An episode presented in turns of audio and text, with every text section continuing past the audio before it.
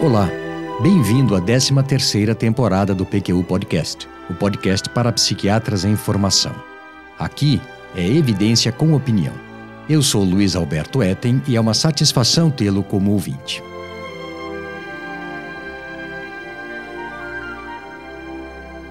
Uma comorbidade, você sabe o que é, não? É a coocorrência, a ocorrência simultânea de duas ou mais doenças ou transtornos em um mesmo paciente. Hipertensão arterial e diabetes, por exemplo, é uma comorbidade comum em clínica geral. O mesmo vale para a coronariopatia, diabetes e hipertensão, ou ainda para catarata, doença de Parkinson e infecção urinária em uma pessoa idosa. Em psiquiatria, a mais comum de todas é de quadros depressivos e transtornos de ansiedade.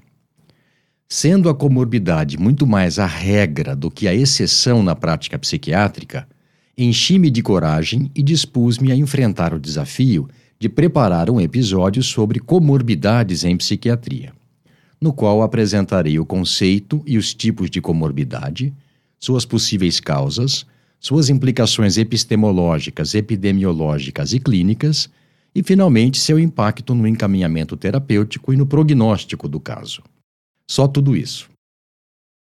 Antes, porém, permita-me lembrá-lo de que o PQU Podcast é uma iniciativa independente do Vinícius e minha, que conta com a colaboração da Maria Clara Faleiros, do Tiago Apolinário e de convidados na produção de conteúdo, com o empenho do Breno Vetorassi na captação e na edição do áudio e com a dedicação da equipe da Predicado Comunicação para publicação, divulgação nas mídias sociais e manutenção dos episódios nas plataformas de streaming para que você possa escutá-los no seu tocador preferido.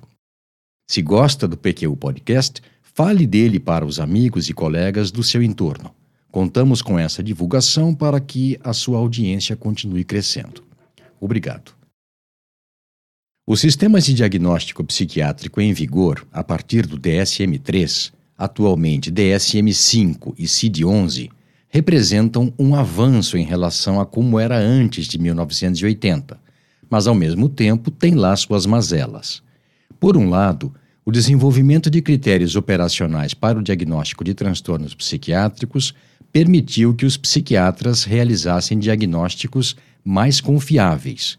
Por outro lado, com o tempo, esses diagnósticos se revelaram pouco válidos. Relembrando, a confiabilidade de um diagnóstico tem a ver com a sua consistência e a sua estabilidade ao longo do tempo e entre diferentes avaliadores.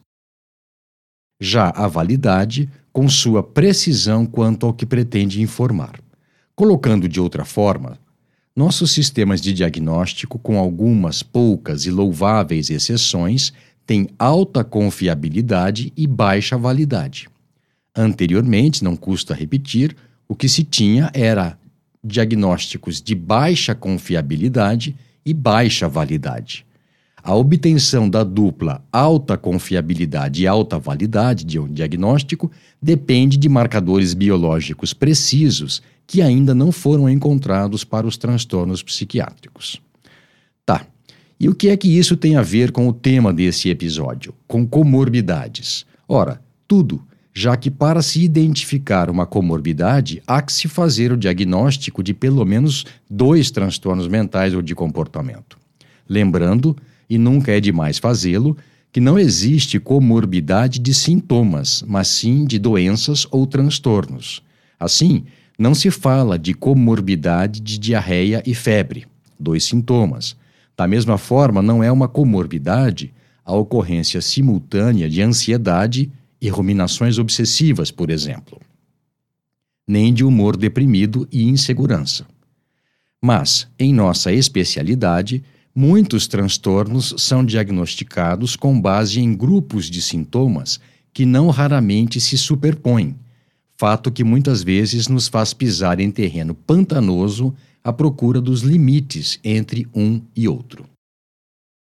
Qualquer nosologia psiquiátrica precisa lidar com duas questões cruciais: o limite de um transtorno com a normalidade, com o que ainda seria considerado dentro do normal, e o limite entre os diferentes transtornos psiquiátricos. O primeiro é denominado o problema dos falsos positivos. O segundo, o problema da comorbidade. Ambos, como deve ter percebido, têm a ver com limites. O primeiro, limite com a normalidade. O segundo, limite com os outros transtornos. As soluções possíveis são o limiar para o diagnóstico, para a questão da demarcação com a normalidade, e a hierarquia do diagnóstico para a distinção dos transtornos entre si. A partir do DSM-3 até os dias atuais, preocupou-se mais com o limiar diagnóstico do que com a hierarquia dos diagnósticos. Essa postura, sem a menor dúvida, contribuiu para produzir mais comorbidades. É preciso deixar claro, entretanto, que a importância da comorbidade na evolução do quadro clínico, por um lado, o do paciente, e na precisão do diagnóstico antes de se iniciar o tratamento, por outro, o do médico, foi descrita e detalhada muito antes do surgimento das classificações psiquiátricas nos moldes que temos hoje. Isso se deu com a publicação de um artigo de Alvan Feinstein, em 1970, na Journal of Chronic Diseases. O autor, à época, era professor de medicina e estatística na Faculdade de Medicina da Universidade de Yale, em New Haven, Connecticut, e ele denominou comorbidade a ocorrência de duas ou mais doenças separadas e independentes, tais como, por exemplo, gota e demência. Vale a pena ler esse artigo seminal, cuja citação completa você encontrará na aba referente a esse episódio em pqpodcast.com.br. Muito bem, a comorbidade em psiquiatria, então, é a ocorrência simultânea de dois ou mais transtornos ou de um transtorno e uma doença em um mesmo paciente. Ou seja, transtorno de pânico e depressão é uma comorbidade, bastante comum, aliás, como também o é depressão e diabetes, por exemplo. Vamos examinar as possibilidades por trás da ocorrência conjunta de dois transtornos, que chamaremos A e B. São quatro as interpretações possíveis Primeira, que se trate de um artefato, um erro de diagnóstico. Segundo, que haja uma relação de causalidade, ou A causa B, ou B causa A, e naquele momento as duas estão presentes. Terceira, a possibilidade de um terceiro fator, C, biológico, social ou psicológico, facilitando a ocorrência tanto de A quanto de B. E quarta, nada além de uma mera coincidência. É útil considerar cada uma delas antes de concluir que qualquer relação causal seja verdadeira. Você percebeu que o artefato, um erro devido ao diagnóstico de dois transtornos em paciente que na verdade tem um só, não é uma verdadeira comorbidade, não é? Seria como se um paciente fosse diagnosticado com depressão e transtorno de ansiedade generalizada, mas na verdade tivesse apenas depressão com sintomas de ansiedade. Pois bem, independentemente do porquê de dois ou mais transtornos ou doenças estarem presentes, seja por uma relação de causalidade, por terem um denominador comum ou pelo acaso, o fato é que essa ocorrência conjunta tem impacto na evolução e no prognóstico do quadro. Como regra geral, em comparação com cada um dos componentes da comorbidade isoladamente, os quadros comórbidos são mais duradouros acompanhados de diminuição mais acentuada do funcionamento psicossocial, ocasionam mais faltas no trabalho, resultam em maior procura por tratamento médico ou psicológico, têm maior risco de suicídio e tendem a ser de mais difícil manejo. Note que o pior prognóstico e a cronicidade do quadro podem ser devidos à falha do reconhecimento de todos os transtornos que o paciente apresenta consequentemente ao tratamento inadequado, que por sua vez impacta de maneira negativa na adesão ao tratamento. Dois exemplos para ilustrar esses pontos. Primeiro, um paciente com transtorno de pânico e depressão pode ser tratado somente com um inibidor de recaptura de serotonina, por exemplo, mas cuja dose inicial deverá ser menor e, afinal, poderá ser maior do que a que se utiliza em casos de simples depressão. Segundo, um paciente com toque pode desenvolver quadro de mania por conta do medicamento antiobsessivo, que também é antidepressivo, mas em geral dado em doses mais altas do que as que se utiliza em depressão, e aí teremos uma comorbidade, toque e transtorno bipolar, mesmo que iatrogênica, que tornará a farmacoterapia mais complexa. Muito bom. Nunca se esqueça do que vou dizer agora. Todos os componentes de uma comorbidade devem ser alvo de atenção. Vou repetir. Todos os componentes de uma comorbidade devem ser cuidados. Mesmo que se suponha uma relação causal entre o abuso de álcool e a depressão em um paciente, ambos devem ser tratados. É um erro supor que, se o paciente parar de beber, o quadro depressivo se resolverá por si só. Algumas palavras sobre a comorbidade mais vista na clínica psiquiátrica: a de depressão e transtornos de ansiedade. A prevalência de depressão em pacientes com transtornos de ansiedade é da ordem de 50% a 60%. Essa frequência é bem maior do que a que seria esperada somente pelo acaso e refletiria alguma relação causal entre ambos os transtornos, provavelmente de mão dupla, ou a presença de um outro fator causal subjacente a ambos. É bem mais comum que o transtorno de ansiedade preceda a depressão do que o contrário. Dos transtornos de ansiedade, somente a fobia simples não está associada com maior ocorrência de depressão ao longo da vida. Tanto a CID-11 quanto o DSM-5 são sistemas de diagnóstico por categorias. A CID-11 inovou um pouco nesse aspecto no que tange aos transtornos de personalidade, que nela são descritos de forma dimensional. Ora, o sistema categorial favorece a ocorrência de comorbidades, que se diagnostique dois transtornos, por exemplo, depressão e transtorno de ansiedade generalizada, ao invés de um, depressão ansiosa ou transtorno misto de ansiedade e depressão.